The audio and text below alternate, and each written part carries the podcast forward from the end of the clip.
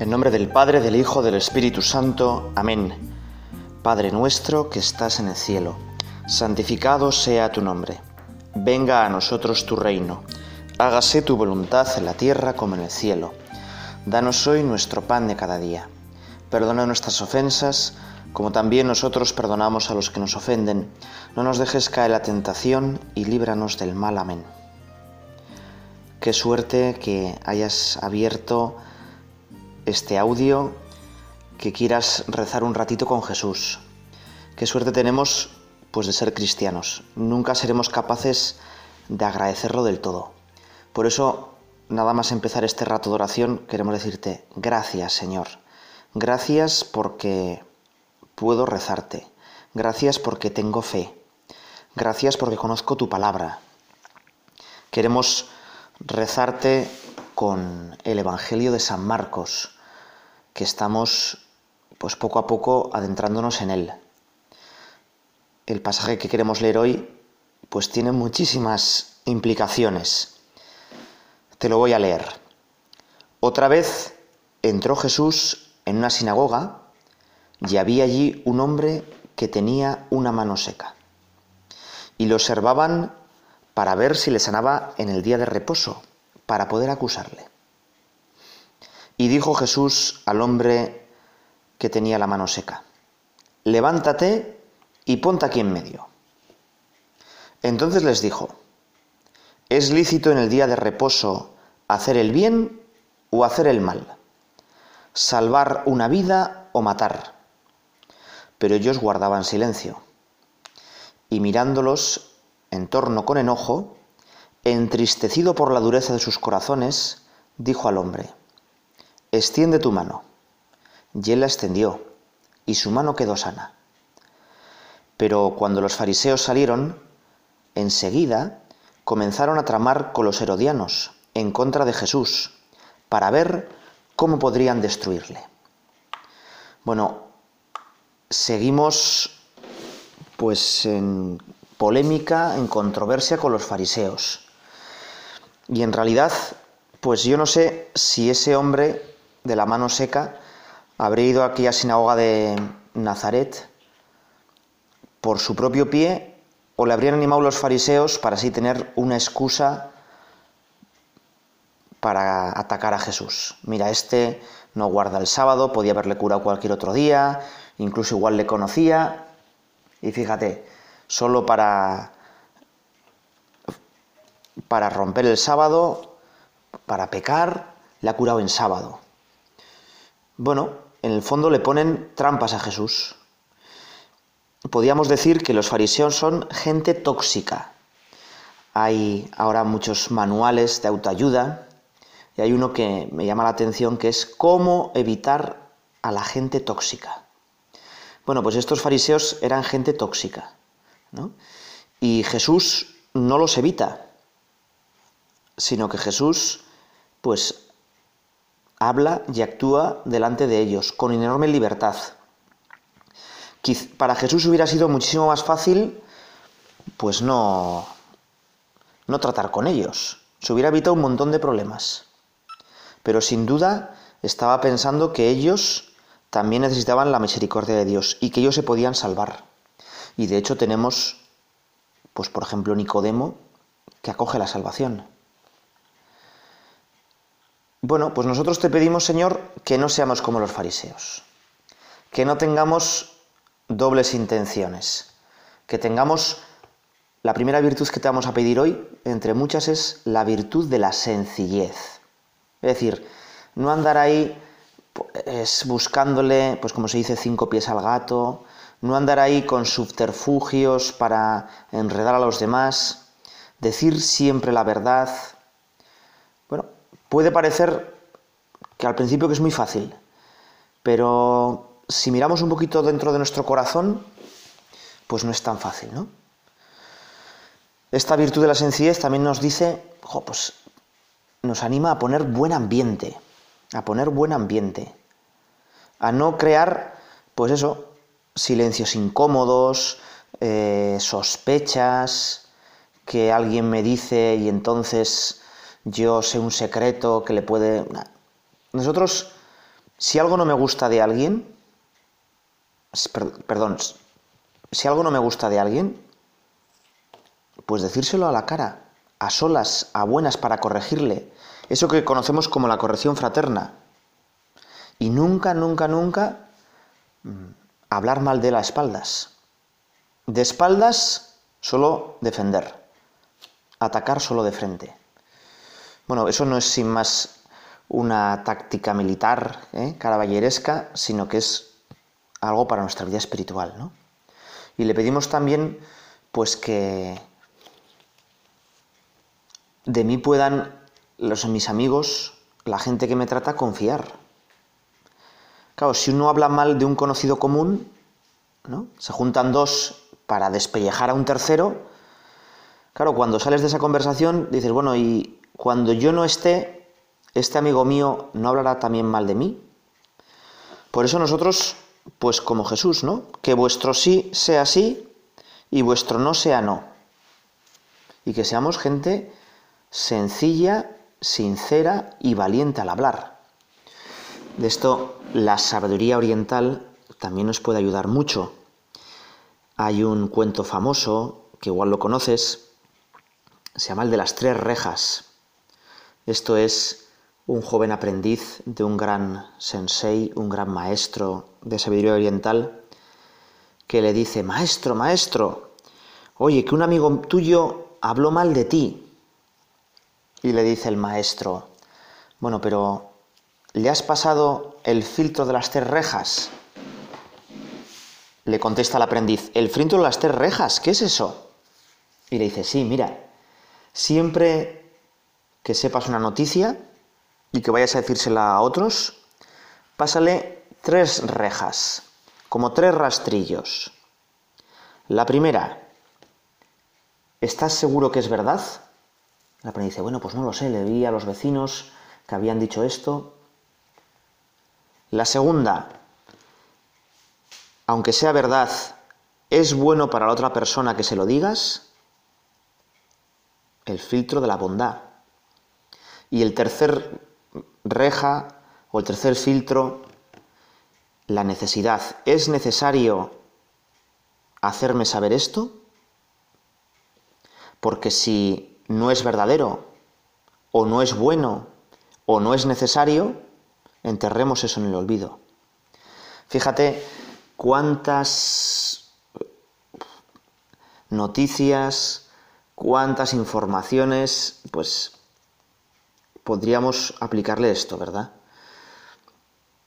¿Cuántos disgustos nos evitaríamos? Bueno, pues vamos a pedirle al Señor que tú y que yo pues no seamos como los fariseos, que no seamos gente tóxica, que de verdad no iramos a los demás con las palabras, no envenenemos el ambiente. No sé si has leído El Señor de los Anillos. En El Señor de los Anillos, los cuando los hobbits se enfrentan a los jinetes negros o a los Nazgûl, esos Nazgûl tienen una magia tan poderosa que son capaces como de envenenar el ambiente. Es decir, no te dejan pensar con, libertad, eh, se te enfría el ánimo, pierdes la esperanza, y hay que hacer muchísimo esfuerzo pues, para no caer en la desesperación y rendirte. Bueno, pues algo parecido pasa, nos quiere hacer el demonio, ¿no? Envenenar los ambientes, hace ya como el infierno aquí en la tierra. Envenena a veces los hogares, las casas. Pues nosotros vamos a pedir al Señor pues que no sea así, que nosotros vayamos creando buen ambiente. Que detrás nuestra dejemos el bonus odor Christi, el buen olor de Cristo. Que con nosotros sea fácil convivir, que no haya subterfugios. Te lo pedimos a ti, Señor.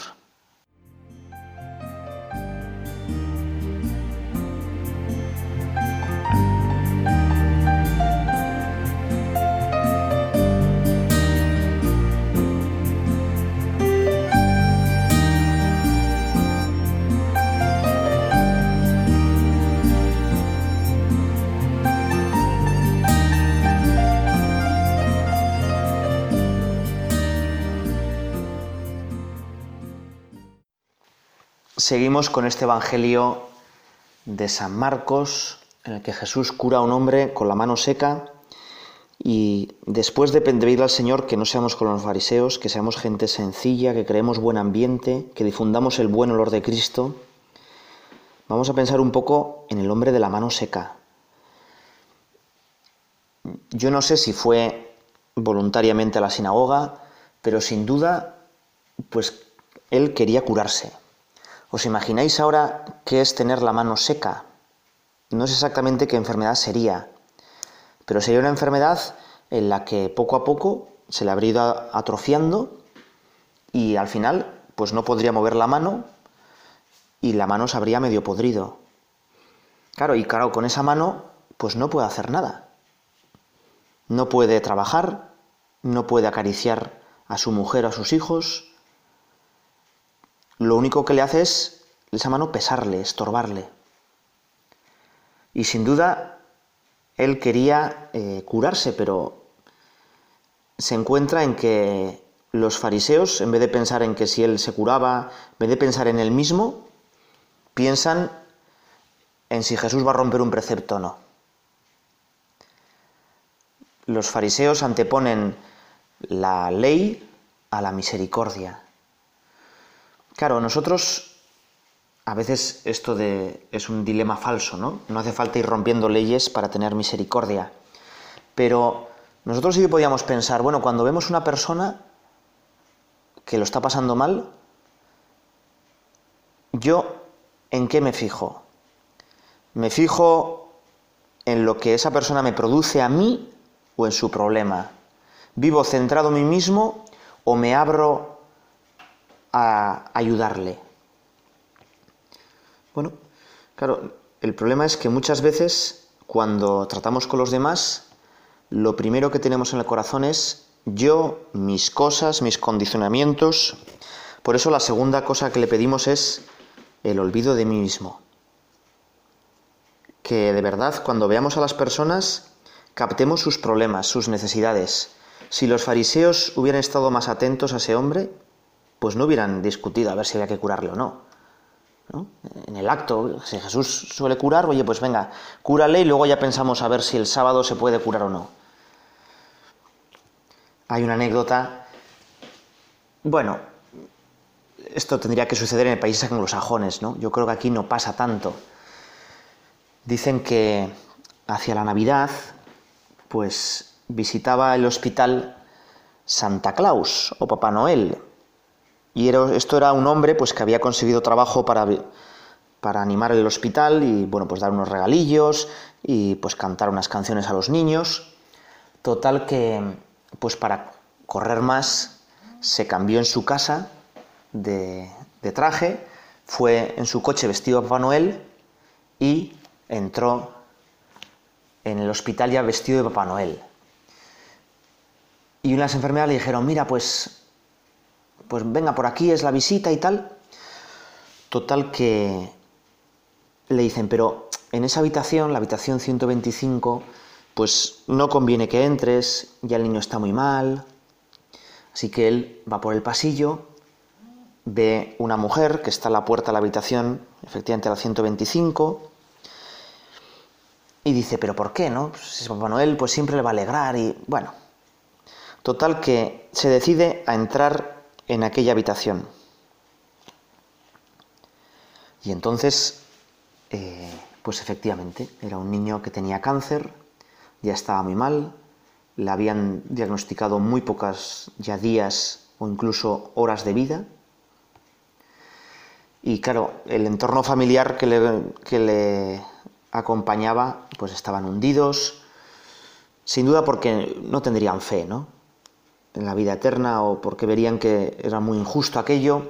Bueno, total que aquel Papá Noel, por querer decir algo, dice, bueno, soy Papá Noel, ¿qué tal está mi elfo favorito?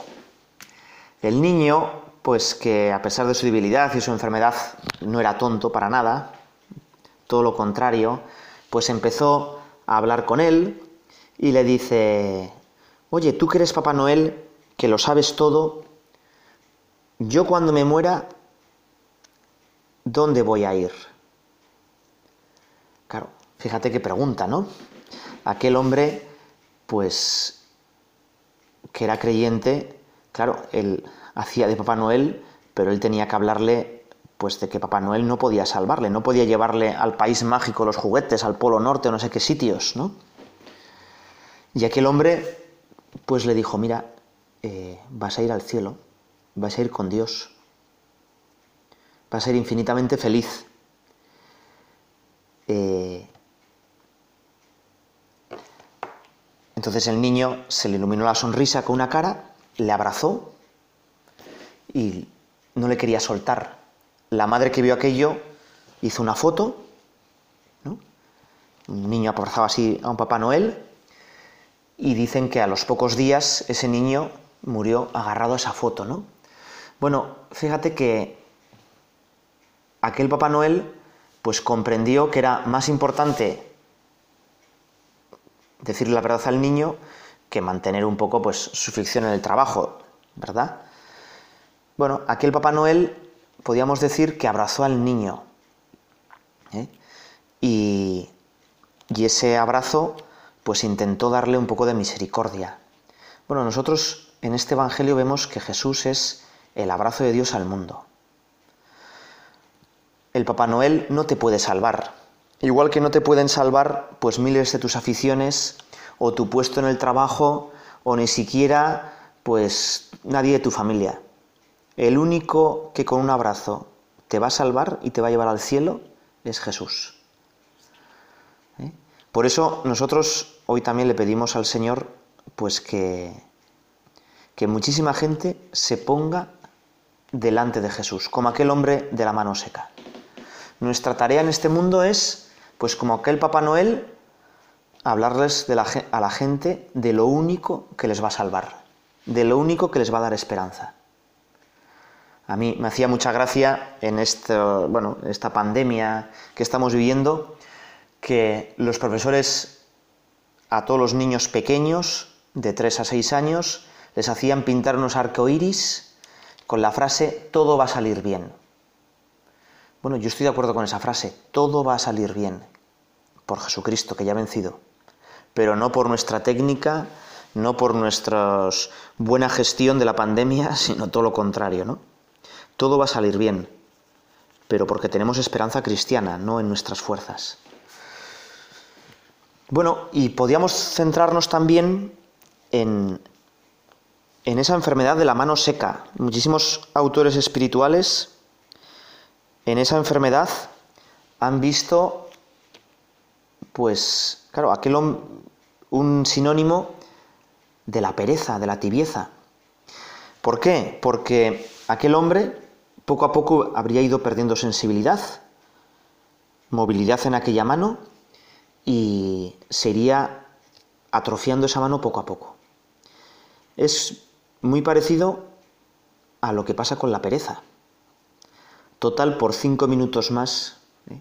en un día que tiene 1440, por cinco minutos que yo descanse un poquitín más o vea un poco más la tele o mire un poco unas fotos en Instagram, ¿qué más da, no? Casi no se nota. Hay un meme ¿eh?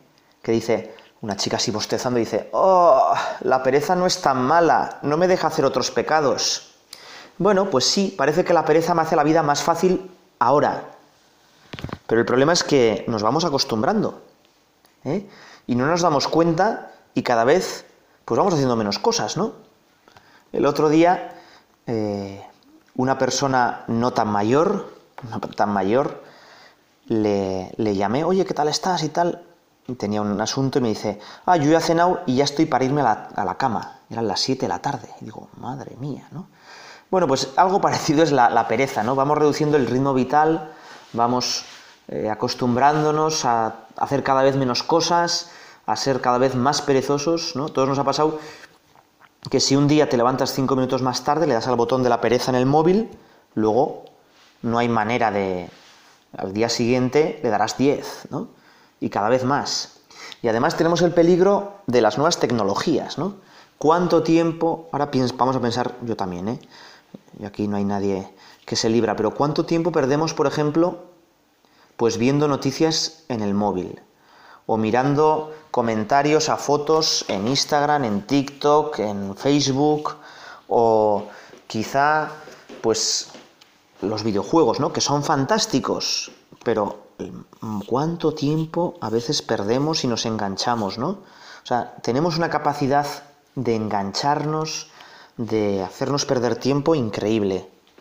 Bueno, pues vamos a pedirle al Señor que descubramos la pereza, que nos demos cuenta cuando estamos eh, acostumbrándonos a ir mal por la vida.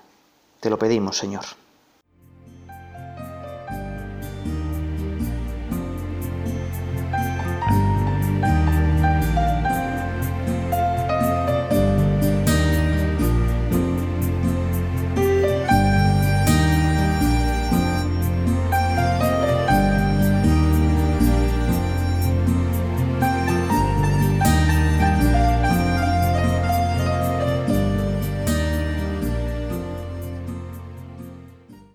Estábamos diciendo que esa mano seca pues nos recuerda el tema de la pereza, de la tibieza, que sin querer, sin notarlo, poco a poco se nos va metiendo.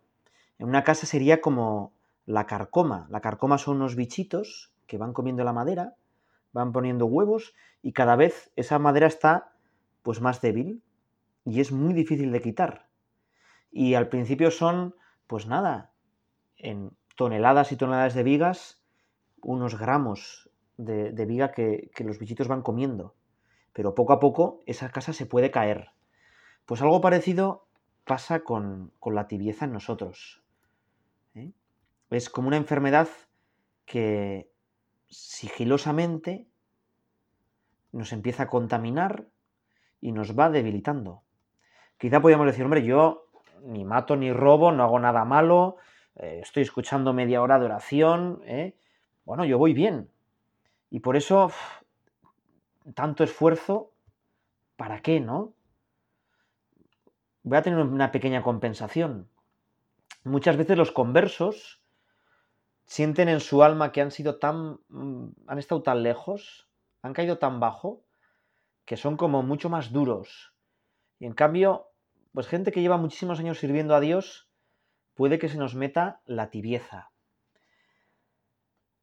En el fondo es eh, ir dejando entrar al enemigo, empezar a dialogar con la tentación. Fíjate que en el relato del Génesis, Eva, pues empieza a hablar con la serpiente. La serpiente no empieza directamente a decirle, oye, venga, come de ese fruto y Dios es muy malo, sino que la serpiente le dice a Eva, oye, con que Dios nos deja comer de ningún árbol. Y Eva le dice, no, no de ningún árbol, solo del árbol de la ciencia y del bien y del mal. Bueno, pues ahí ya ha empezado el lío. Eva ya ha empezado a dialogar con la tentación. Hay una escena que me gusta mucho de una de mis películas favoritas que es El Señor de los Anillos. Y es cuando Boromir empieza a ser tentado por el anillo. Y el problema de Boromir es que no quiere reconocer que tiene esa tentación, que no quiere admitir que él también es tentado por el mal. Si Boromir, bueno, igual no recuerdas quién es Boromir, Boromir es un hombre eh, noble del reino más fuerte que queda de los hombres, que luchan contra los malos, y se supone que él pues no tenía que tener esas tentaciones. Y sin embargo, pues es tentado y no lo quiere aceptar. Quizá a ti y a mí nos puede pasar un poquito lo mismo. Si reconociéramos lo que nos pasa, si lo habláramos con algún sacerdote, si decimos tranquilamente la confesión, oye, pues mira, no sé si esto es pecado o no, pero pero bueno, pues mira, esto me pasa. A veces nuestro peor enemigo es callarnos.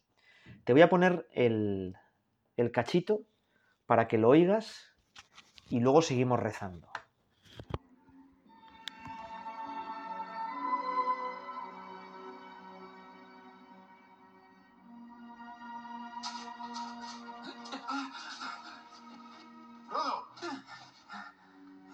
Frodo se ha caído, ha perdido el anillo y lo recoge Boromir.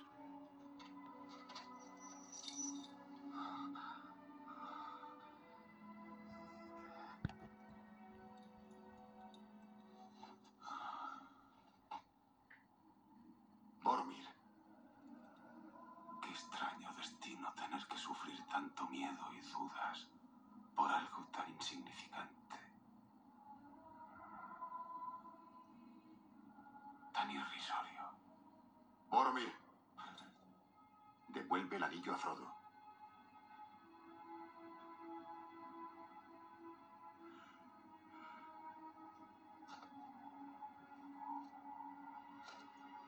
A sus órdenes. No lo quiero. Bueno, como puedes escuchar, Boromir dice que no quiere el anillo, pero no sé si te has fijado o se oía su suficientemente bien que había como unas voces por detrás, que esa es la voz de la tentación, en el fondo la voz del demonio, ¿no? Y claro, el problema contra la tibieza, lo primero es que muchas veces no queremos reconocer pues que nos está tentando, como Boromir. ¿eh? Y muchas veces no queremos, pues, enmascaramos nuestros pequeños signos de que la mano se nos está secando, de que vamos cayendo en la tibieza, en la que no vamos a mejor, ¿no? En el Apocalipsis dice, yo conozco tus obras, que ni eres frío ni caliente, ojalá fueras frío y caliente. Así, puesto que eres tibio y no frío ni caliente, te vomitaré de mi boca, ¿no? Qué fuerte leer esto, ¿verdad? Cristo nos va a vomitar. Porque si somos fríos, bueno, pues es evidente que necesitamos la ayuda de Dios. Pero no, no, no pedimos ayuda a Dios. ¿Y cómo luchar contra la tibieza? Porque claro, a veces con puños, todo el rato esforzándonos, es que no, es imposible, ¿no? Nos rompemos. ¿Qué podemos hacer para salir de la tibieza? Bueno, pues un gran autor espiritual, Alfonso María Ligorio, propone cinco remedios para alejar toda manifestación de tibieza. Primero, deseo de santidad. Es decir, yo querer ser santo. Y si no quiero ser santo, pues por lo menos tener deseos de querer ser santo. Creo que en, una, otra meditación ya lo conté, pero Ignacio Loyola, cuando iba a escribir las reglas para ver quién podía ser jesuita, dijo, bueno, pues un jesuita tiene que ser santo. Pero claro, santos, santos aquí en la tierra, ¿verdad? Y entonces dijo, bueno, pues un jesuita eh, tiene que tener deseos de ser santo. Pero él reconoció que muchas veces no le apetecía mucho tener deseos de ser santo. Y por eso puso esa frase, ¿no? Pues por lo menos querer tener deseos de, de ser santo, ¿no? Bueno, tú y yo, que veamos claro que qué bueno sería si yo fuera santo. Qué ilusión tiene Dios en que yo sea santo, ¿no? Y tener ese objetivo en nuestra vida. Primero, deseo de santidad. Segundo, bueno, pues también una cosita de carácter, firmeza. ¿eh? Ponernos compromisos claros. Firmeza que debe ser, pues, compromisos diarios, pequeñas acciones cotidianas para no alejarnos de nuestro objetivo. Tercero, meditación o oración. Decía Luis, San Luis Gonzaga, no habrá mucha perfección donde no haya mucha meditación. Bueno, nosotros meditación para unirnos a Dios. ¿eh?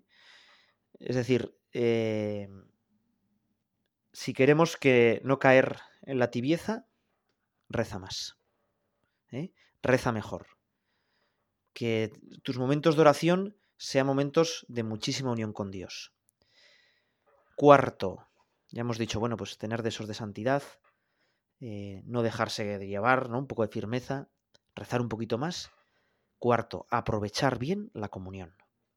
En cada comunión Jesucristo viene a donde nosotros. ¿eh? San Basilio ya lo decía. Si te hincha el veneno del orgullo, toma este sacramento y el pan humilde te hará humilde. Si la avaricia quiere apoderarse de ti, toma el pan celestial, y el pan generoso te hará generoso. Si la brisa nociva de la envidia y del egoísmo sopla sobre ti, toma el pan de los ángeles. Él te comunicará el amor verdadero.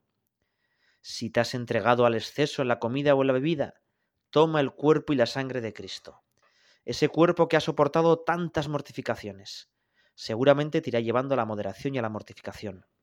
Si te ataca la pereza, aquí está nuestro tema, y te vuelves sin ánimos para el bien, de manera que ya no te gusta rezar, ni sientes fuertes deseos de hacer obras buenas, fortalécete con el cuerpo de Cristo. Él te llenará de entusiasmo y de fervor. Finalmente, sigue aquí San Basilio, si te sientes fuerte inclinación a la impureza, entonces y especialmente entonces, toma el cuerpo santísimo de Cristo. Ese cuerpo, el más perfectamente puro que ha existido, te irá llevando hacia la pureza y la castidad. Bueno, pues aprovechar la comunión, ¿no? Es decir, ¿yo dónde puedo sacar eh, ganas para ser santo? ¿Dónde me uno especialmente a Dios? ¿Dónde adquiero carácter? Bueno, pues en, en la Santísima Comunión, ¿no? Y quinto, y quinto, bueno, pues también quinto, humildad. Porque muchas veces es nuestra soberbia, nuestro yo, el que nos inclina pues a, la tibieza, un, poco, un poquito a dejarnos, ¿no? Bueno, pues esas cinco cosas tan sencillas te las pedimos hoy, Señor. Dame deseos de ser santo, más firmeza de carácter, que aproveche el mejor, la comunión, que haga más oración, hazme más humilde como tú. Y como la Virgen María a la que ahora recurrimos. Dios te salve María, llena eres de gracia, el Señor es contigo. Bendita tú eres entre todas las mujeres, y bendito es el fruto de tu vientre Jesús. Santa María, Madre de Dios, ruega por nosotros pecadores, ahora y en la hora de nuestra muerte. Amén.